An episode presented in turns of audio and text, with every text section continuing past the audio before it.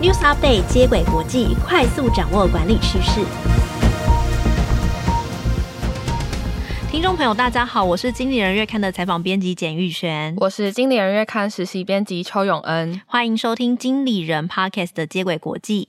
在这个单元中，编辑团队会精选国际财经管理资讯，提供导读和解析，帮助读者掌握管理趋势。今天要分享的主题有：出国倒数中，哪些国际政经局势会影响汇率？日币汇率会再贬吗？没钱出国没关系，参照国际美食评比，让你懂吃不踩雷。我要先说，我觉得这一集完全就是玉璇在自肥。如果有追踪玉璇 IG 的人就会知道，他其实是一个饕客，他很常去吃好料，然后还会写食记，甚至呢，去年国境还没有开放的时候，他就一直鼓吹大家说：“哎，现在日币是低点，赶快换，赶快去换。”好，我要先跟大家说，为什么会有自肥的点哦。这个背景是因为我想说这一集会在小年夜前播出，算是一个新年的特别节目。然后为了陪伴大家快乐过年、快乐花钱，我觉得一定要报一个玩乐题。但是我观察经理人月刊的读者，就是不仅是工作很认真，他们玩乐也非常的努力哦，拼命。就想说大家出国应该都会遇到汇率何时换最划算的这种知识题，就想为大家盘整一下去年整个国际的情势和各国央行货币的政策。那它是怎么去影响美金啊、日币的汇率变化？那这样大家在换汇的时候就可以看个新闻，察觉一下风向，多少可以省点荷包。怎么可能会省？大家闷了两年没有出国，要是是我，如果一出国，我真的是看到喜欢的，马上就放进购物车，根本就不看价钱。我觉得，如果呢跟我一样是今年没有出国规划的听众，也不需要担心，因为我们这一集呢还会介绍米其林跟亚洲五十大餐厅的评比，带大家认识说这些评比的标准是怎么来的。还有呢，如果有想要转职成为美食家或是米其林秘密客的听众呢，这一集会告诉大家一个秘。觉哎，感觉什么瞬间变成经理人的职涯发展题了？对，我今天还会介绍米其林秘密课的工作。这个工作其实我观察了非常久，做了很多的功课哦，看了很多呃一些小道消息。但是呢，我第一则呢会先谈国际汇率的变化。我知道大家都很关心日币，但是呢，强势货币美金其实才是影响全球汇率变化的起点，所以我会先从美元开始谈起。其实，二零二二年呢，美国颁布最重要的货币政策，当然就是升息。在去年十二月的时候，联准会决定升息两码。那在二零二二年一整年度累积下来，已经升息了十七码，联邦的资金利率也来到了四点二五到四点五 percent，站上十五年的高点。那美金升息对世界带来的影响，就是如果各国的央行没有跟着采取升息或是相关的政策，那么那一国的货币就会贬值。嗯，没有错，就是因为美国升息，那台币汇率就会跟着贬嘛。如果我们没有跟着一起调控的话，尽管台湾的央行呢也升了零点六二五的百分点，也就是升息二点五码，跟进美国政策。但以二零二二年的整年来看呢，台币对美元的汇率呢仍暴跌十 percent，这是二十五年来的最大跌幅。去年。一月初，台湾的经济算是还不错，出口表现也很好。当时呢，美元兑台币是二十七块多，但是呢，二零二二年十二月底的时候就变成三十块多，差三块其实很多诶。如果你是在去年的时候换，就会换到比较便宜的美金，那有换到就是有赚到。不过没有换到也不要觉得太可惜，因为现在换美金赚的不是汇差，而是利息。如果平常是有换汇习惯的听众啊，其实对于现在美元的利率应该是蛮有感的。像 Richard 的优利活存就来到百分之四，以前甚至是不到一 percent。不过听到这里，我好像会想要知道说，台币有没有继续升值的机会？这要看美国联准会是否会持续的升息哦。按照去年十二月底联准会的会后声明及利率的预测图，今年很可能会持续的升息哦，继续啦。就是最可能的幅度大概会是升息到三码，也就是让联邦资金利率达到五趴以上。那联准会主席呢，鲍尔也暗示，美国今年呢不考虑降，但是呢升息幅度会跟今年相比会比较小，可能会变成一码。那最快呢可能会在二月呃的联准会会议之后再公布。那美国升息呢，让全球的货币贬值。像在去年十二月联准会升息两码之后，欧洲的央行也跟进一起升息了两码，利率来到了二点五 percent。那在我们提到日币之前呢，玉璇要不要顺便就跟大家说明一下欧元现在的状况？我觉得搞不好有一些听众可能有打算飞远一点去欧洲旅游观光，是去补度就是那两年呃疫情没有度的蜜月嘛。可能啦哈。好，富比是对去年，也就是二零二二年的欧元展望指出呢，欧元对美元的汇率呢持续的走低，欧元与美元相比呢下跌了八点八 percent。除了受到美国升息的影响之外呢，另一个原因就是俄乌战争的关系。从俄罗斯供应的天然气的到欧洲的气体量减少，也引发了能源危机，造成通货膨胀。二零二二年呢，欧洲的通膨率平均为八点五 percent。富比是预估今年度欧洲的景气一样不太乐观，甚至可能会进入景气衰退期，也代表说欧元可能继续下跌。想去欧洲玩的听众呢，也可以留意一下，因为欧元对台币也是贬值。在二零一九年的时候，一欧元对台币可以换到三十三到三十四块的价格，但在二零二二年就跌到三十到三十一元左右，是在去年十月欧洲央行升息之后呢，才回到三十二块。那相比之下还是很便宜啦，就是我五六年前去欧洲大概三十八块、四十块多。虽然贬值哦会让买东西变划算，但是呢，我刚才说的欧洲的整体物价是成长的，精算下来其实买东西不一定比较便宜哦。所以简单来说，就是要去欧洲玩呢，还是要先看一下自己的荷包可不可以。但日币好像就不是这个走向。去年日元对美元贬值，创下三十二年来的新低。那在七月的时候呢，台币兑换日元是零点二一。如果是有跟到这波的听众，应该会蛮开心的，因为到了十二月就变成零点二三。不过其实还是算划算了，因为在疫情之前呢，日币大概都是在零点二七、零点二八左右。不过我其实蛮想要知道日币会不会再继续贬下去，而且我记得预选不是说四月的时候要去日本玩吗？我觉得以你精打细算的个性，应该是做足了准备了。不过我在准备这集资料的时候，好像觉得。日币有一点不大可能再下探低点呢。我先跟大家分析一下哦。去年日币贬到最低的原因，其实是要回溯二零一三年安倍晋三上任之后，日本就开始推出 QQE，就是两个 Q，然后再加一个 E，也就是直化加量化宽松的政策。那量化宽松大家都知道，就是政府它会透过买入债务等手段，让市场上的资金变多，造成货币贬值。然后呢，日本在加码做的叫做直化宽松，直是品质的也就是他会去制定呢货币政策呢，要实现两趴的通膨目标，就是他希望说物价不要掉下来，然后通货膨胀可以维持。嗯，那日本为什么会希望量化宽松这件事情可以维持啊？就是大家都知道，在一九九零年之后，日本出现泡沫经济的状况嘛。当时日本国人都把钱存在银行里面，不愿意再去消费。可是呢，你不去消费，经济就不会起来，那就业率相对也就不会好嘛。所以当时安倍的政府呢，就为了对抗国内通货紧缩的状况，推出了这个 QQE 政策。那这个政策呢，也算是在向人民喊话，说不要期待银行的利率会提升，也不要期待物价会下跌，就是赶快去消费就对了。嗯，没错，所以这次美国升息呢，日本原本是塞得很死，就是他们还是要坚持 QQE 的政策，所以二零二二年的七月日币才会下跌在低点。可是呢，日币贬值其实带来很多负面的冲击哦，包含呃日币呢对很多国家都是呈现逆差的走势，因为进口产品的物价会变贵，那人民的日子也跟得比较难过。再就是呢，日本人呢其实他们都开始流到外商企业，像日经亚洲就说有些日本人他会去澳洲打工，因为他赚取的外币的钱其实比他赚取日币的钱还要多，因为国外给的薪水比较高，那你如果是在留在国内赚日币，其实是比较不划算的。可是呢，日币为什么会在九月回升起来呢？就是因为呢，日本政府在那个时候开始有所作为了。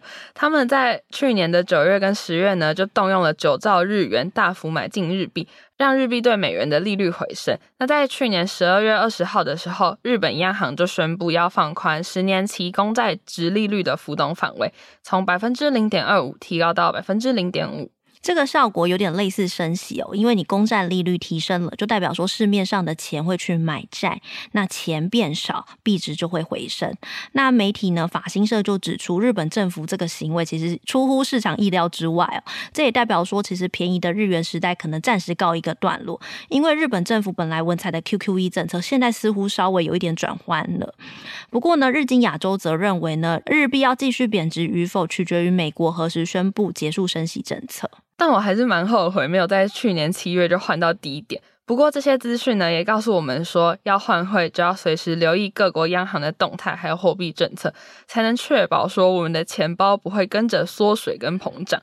虽然呢，我们不确定日币会升多少，不过对于闷了很久想要出国的民众来说，应该不会是太大的阻碍啦。嗯，不然大家也可以考虑去博流。就博流观光局不是公告三月底前，那你持着中华民国的护照去博流观光，然后去观光局的柜台就可以每人领取一百元现金吗？而且他还没有名额限制，特别他有说这是台湾独家的优惠。但是不好意思，我就是那个连去博流也没有钱，然后也没有跟到汇率的人。我相信听众应该也会有跟我一样没有钱也没有闲出国的人吧？还是说玉璇来跟听众推荐几个国际美食评比，让大家在国内可以吃的很好，比较开心？好，我第一个要介绍的国际美食评比，大家都听过，叫做米其林指南。但许多人其实会好奇哦，米其林不是轮胎公司，为什么他要去跨行当美食评论机构呢？而且他们凭什么会有这个指标性？好，就让我娓娓道来哦。其实时间要回溯到一九八九年，那时候我还没出生，可是当时呢，车子并不普遍。那这对轮胎公司来讲，它就是一个挑战。那当时的米其林的轮胎的两位创办人，他们是一对兄弟，就很想要推动这个法国的汽车产业。他希望说，哦，大家赶快都买车，但。通常大家想到这样的做法，应该就我去打广告说这个车子多好多好。嗯。可他们想的方法叫做汽车旅游，就是他们想要用汽车旅游呢来带动买车的热潮。我觉得想得很远，但是很有创意。然后呢，借此呢就可以提高它的轮胎的采购率，因为大家因为想要汽车旅游，所以就买车买车，那它的轮胎就销得出去。所以呢，米其林它就开始制作一个小本子，然后纳入各种实用的讯息，像是地图啊，怎么换轮胎啊，哪里可以加油啊，哪里可以休息住宿等。嗯，他们应该没有想到会就这样无心插柳柳成荫，然后这本册子现在还非常的红。对，米其林就出版了这个册子整整超过二十年哦。但是有天呢，创办人就看到他呕心沥血的册子呢被放在工作台底下垫着哦，他就决定说他一定要出版一个付费版的米其林指南，因为人们呢只会尊重自己付费买得到的东西，他不要再做免费版的。于是，一九二零年呢，新的米其林指南呢就出版了，而且他呢第一次就纳入了巴黎的餐厅，而且还很认真的根据不同的类别列出餐厅的名称，还舍弃了付费广告。我有去查了一下，这本米其林指南呢，现在其实还是买得到。它还买得到，在对，在博客来上面还有卖二零一八跟二零一九年的台北篇，一本差不多是五百到六百块。如果听众有兴趣的话，可以上去看一下。那米其在一九二零年推出付费版之后呢，他们在餐厅评选的影响力就越来越大。米其林兄弟也开始招募秘密客，用匿名的方式去为餐厅评价。那在一九二六年之后呢，米其林也开始为精致高级的餐厅授予信心。在一九三六年也开始公布了现在星级排名标准。米其林指南呢，会根据五项标准给分哦，大家写实际也可以参考这五项哦。第一项叫做食材的品质，第二项呢叫做对味道与烹调技巧的驾驭能力，第三个是味道是否融合，第四个是料理中展现出来的个性，第五个是餐饮水准的一致性。那比较特别的是，评审员在授予这些餐馆星鲜的时候，大家就会说啊，他会不会很看气氛啊，看桌子啊，看服务品质？他说不会，他只评餐点本身。那他其他的这个呢，他会用叉子啊，或者是汤匙啊，在其他的评比中评选，他不会用这个来作为他列星的考量。那餐厅被评分之后呢，可能会获得一到三颗星。如果你获得米其林硬星，就代表说是优质烹调，不妨一试。然后二星的话就是烹调出色，值得绕道前往。那米其林三星就是卓越的烹调，值得专程造访。那玉璇也算是摘星的常客，你觉得米其林的这个评比方式如何？我其实觉得蛮严格的，因为对我来讲，一星的餐厅它就不是试试而已，而是要专程前往。一来就是说，米其林餐厅真的蛮难订的，像台湾就是很会抢啊，英赖每次要订就十二点一订就没了，就抢不到。所以像台中的社、台北的 T 加 D 都是一开放就秒杀，我都订了两三次才订到。那我会讲这两家是因为我有抢到，然后我有吃到，而且我在吃的时候，我觉得。米其林餐厅跟我在吃的同价位的其他餐厅有一点点不一样，但我不是说其他餐厅不好哦，而是说我觉得在体验米其林餐厅之所以值得的地方，是因为它可以让你感受到一个文化的深度。刚刚永恩不是说米其林评比其实很在乎料理中展现的个性吗？就像我去吃色，它就是一种台菜翻玩的 fine dining，我对他印象很深刻是他用蒸鱼常用的豆豉去配香蕉棒蛋糕。然后那个甜咸搭配就蛮有趣的，然后也我也觉得蛮绝妙的，就是有一种哎，这些食材我在台湾吃得到，但是主厨用他的创意和他的个人经验把它搭得很妙。其实有机会我也是蛮想吃吃看的啦，但是这些米其林餐厅的价钱真的都没有到很便宜。哎、欸，这倒是，就是一星如果是走套餐形式的，差不多是两千五起跳，那三千五是基本。那二星的话，可能要五六千一套。那三星大家就知道，一宫它价钱也是很惊人呐、啊，就一份叉烧要四千多块，我那时候下巴快掉下来。米其林给的都是星级的餐厅，那他用星级餐厅，也就是 fine dining 的标准去评价，所以它都会有一定的价位在。所以要尝试的话，真的其实对荷包来讲也是有点伤哦。如果大家口袋不够深呢，也没有关系，我们可以尝试比比登推荐。跟大家在这里补充一个小知识哦，比比登其实是米其林轮胎那个白色娃娃的名字，听起来是不是很可爱？而且它的价钱也非常的可爱。因为必比登主打的目标呢是物超所值的美食，让你用一千块以下的价钱就可以吃到有水准的三道菜，像大家耳熟能详的兰家挂耳包啊，或是鼎泰丰都是必比登美食。嗯，除了星级餐厅啊，或者还像刚刚永恩说的必比登啊，去年呢米其林还有个制度叫做入选餐厅。这是他们取消餐盘评鉴后推出的一个新的评选，叫入选餐厅。那评选的标准呢，是指这个餐厅呢具备高档的食材和优秀的烹饪技术，但可能还不到授予星星或是必比登推荐的标准。也就是说，他们是在候选名单中，随时可能会升星或变成必比登。而且米其林似乎也有搭上 ESG 的趋势，像他们在去年就有颁发绿星餐厅，表扬那些食材永续还有减少浪费的餐厅。那讲了那么多，玉璇，你不是说要跟大家说要怎么成为米其林的评审员吗？诶，还是其实你本人就是？我不是啊，米其林的评审员要是他们的全职员工，你看，如果我诶同时是记者，然后同时又是米其林，要不就兼职啊，就是上集讲的过度就业。我不是啊，我不是啊。好，那其实米其林的官网呢，它有详细的介绍评审员的工作性质和工作形态。那它有指出呢，米其林评审员呢，为了要做出公正客观的评价呢，要遵守六大核心价值。第一个就是匿名，他们到餐厅用餐时候呢，他们是不能公开身份的，他要避免餐厅给予你特别待遇。第二呢是独立性，他们是米其林集团的全职员工，他们也不会跟外部的机构连接或是在其他单位兼职。他们到餐厅用餐呢，一定会是自己支付费用，他们谢绝接受店家招待。第三呢是他们具备专业的知识，这个就是我可能比较没有办法的，因为他们大多毕业自世界上最好的餐旅大学，或者是在餐饮啊、饭店业有多年的工作经验，而且呢，米其林因为它不只是评餐厅嘛，他们会评住宿，所以你要有相关的经验，比较可能会成为他们的评审员哦。那第四个核心价值呢是可靠性，因为米其林给餐厅的评价其实不是一个人就可以判断的，评审员不只会多次造访，还要在团队里达成共识。那第五个核心价值是热忱，因为这个评审员的工作其实很耗费心力，加上评选的制度也很严格嘛，你每一餐都要写详细的报告，还要跟其他评审员分享，而且大家还会来回质疑跟挑战你的说法。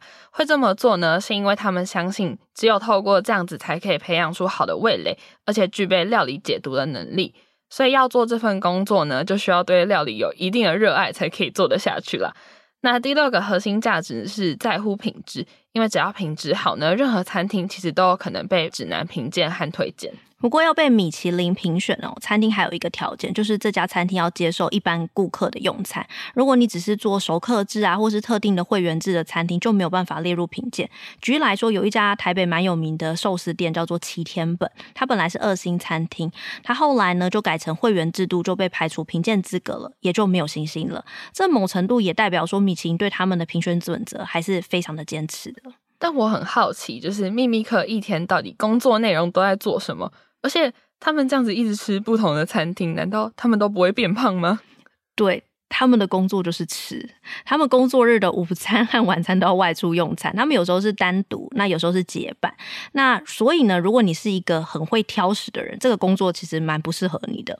那评审员的工作有两部分，第一个呢，你要确认指南中的餐厅呢是否依然值得推荐。所以你今年拿新的餐厅，你明年应该压力会蛮大的，因为你会一直被重复的评鉴嘛。嗯。那第二个就是你要去收集值得指南推荐的新餐厅，你要做一些市场的观察，而且你要会去跟业内。人士聊，知道说，哎，有哪些新餐厅要开了，我要去评价，或者是我要把这个新餐厅的讯息告诉我其他的伙伴，说你们可以来评它。还有另外一件事，就是说你是米其林评论员，你不能只评单一的区域，有时候呢，你会到世界各地去工作，所以你要能够接受，你一段时间其实是不能待在家里的。至于会不会变胖呢？他们的官网是直接说。刚开始的时候可能会变胖一点点，但是呢，因为呢他们都是吃品质优良、新鲜的食物，所以呢通常细嚼慢咽，所以变胖的几率可能还好啦。好啦，也是啦，一份 fine dining 这么贵，而且我吃完还要写评论，但是要细细品尝，好好去感受高级食物的味道啊！啊，真的是听这些介绍，听到我都想要成为评审员了。但是我就是一个庶民嘴，我觉得要成为评审员呢，我的美食素养可能还不够。这是可以培养的！你每年生日都摘一颗星，因为它很贵嘛。你每年生日摘一颗星，那你慢慢的就会累积你的味蕾实力啦，你就会成为美食家。为什么我们突然变得非常经理人？所以接下来我们就要开始介绍复利效应跟原子习惯给听众吗？没有，我接着要介绍米其林的死对头啊，不能说是死对头啊，就是另外一个很有指标性的美食评比哦，叫做亚洲五十大餐厅。它跟米其林是都很有指标性，但它是截然不同的评选方式。我觉得我介绍给大家听众朋友可以参考一下。它是二零一三年开始的，那这份名单呢是由来自三百一十八位的专业美食评论员选出来的。那这三百一十八位怎么来呢？刚开始评选机构会把亚洲划分成六个区，那每个区都会有一位主席，而且这个主席是可以透露他的名字哦。像评选台湾、香港、澳门的主席就是南华早报的美食美酒编辑。那各区的主席呢，他会再选出自己的投票小组，大概有五十三个人。那这个小组呢，里面就会有美食评论家、厨师啊、餐厅老板。那共六区就变成三百一十八位了。我去看了一下这些主席的背景，我们好像比较有机会胜任，因为他们大部分好像都是一些报社的编辑，还有记者。对，瞬间燃起了希望。好，我要接下来讲一下它的投票规则哦，就是每位入选的评审呢，要投出呃十家心目中的好餐厅，那至少有四家呢是来自自己所在国家以外的。比方说，我是评选日本区的，我就有四家是不在日本的，而且呢，必须要过去十八个月有在他们餐厅用餐的。但是呢，因为疫情呢无法旅游，这个评选机制就有改变了，就是你可以提名八家，然后最多六家是自己国家的。但我会比较好奇的是，亚洲五十大餐厅是不是也跟米其林一样，有自己的五大评选标准？按照他们官网所说是没有的，他评选餐厅他没有一定要满足的条件，也没有一定的开业年限，所以它比较像是仰赖美食评论员自己的品味。但是整个评选过程呢，会有第三方会计师事务所来监督，维持它的公正性。但是呢，这样的评选机制也有不同的意义啦。像亚洲五十大餐厅自己的新闻稿就有说，他们不只是做评比而已，而是共同赞赏料理的一个平台。再加上，因为他们不像是米其林用城市来区分嘛，所以亚洲五十大就给没有米其林评鉴的餐厅一个崭露头角的机会。换个角度来说，其实亚洲五十大榜单就很考验各家餐厅会不会行销自己，因为你要懂得推销自己，才能够让美食家青睐。嗯，永恩讲的没有错。除了餐厅要会行销，我觉得主厨乐于的推广和交流也是让知名度提升的方式。我觉得从过往的榜单可以看出来，像过往就是木美的名次一直很前面。那木美我之前访问过她的时候，她也说她常常办这种交流会的活动。哦、嗯，那也有人认为说这种五十大的评选方式，因为它没有标准的评分方式，所以他选出来餐厅可能会更潮流、更有现代感、更多元一点。它跟米其林是用严谨的架构自成一格的权威评选很不一样。一样，过去呢，二零二二年，呃，入选亚洲五十大的餐厅呢有两家，一家是 Loggia，另外一家是 JL Studio，这两家其实就是米其林的摘星餐厅哦。像这两好像还算有志一同吼，但是我个人觉得，二零二二年因为疫情的关系，所以限制美食加旅游，所以榜单可能会稍微不准，我会再观察明年的状况。我觉得认识这些评选机制本身其实也蛮有趣的，因为它会影响到选出来的餐厅形态，而且也可以提供大家更多认识餐厅还有美食的观点。那今天很谢谢玉璇的分享，最后我们再为大家总结一下今天的报道。第一则是出国倒数中，哪些国际政经局势会影响汇率？日币汇率会再探低点吗？第二则是没钱出国没关系，参照国际美食评比，让你懂吃不踩雷。喜欢经理人 Podcast 的话，欢迎到 Apple Podcast 给我们五星好评。如果有职场困扰，希望我们解答，也可以填写资讯栏中的表单，我们将有机会邀请职场专家为你解答哦。以上内容由简玉璇、邱永恩编译整理，简玉璇、邱永恩制作。谢谢大家的收听，经理人接轨国际，下回再见，拜拜，拜拜。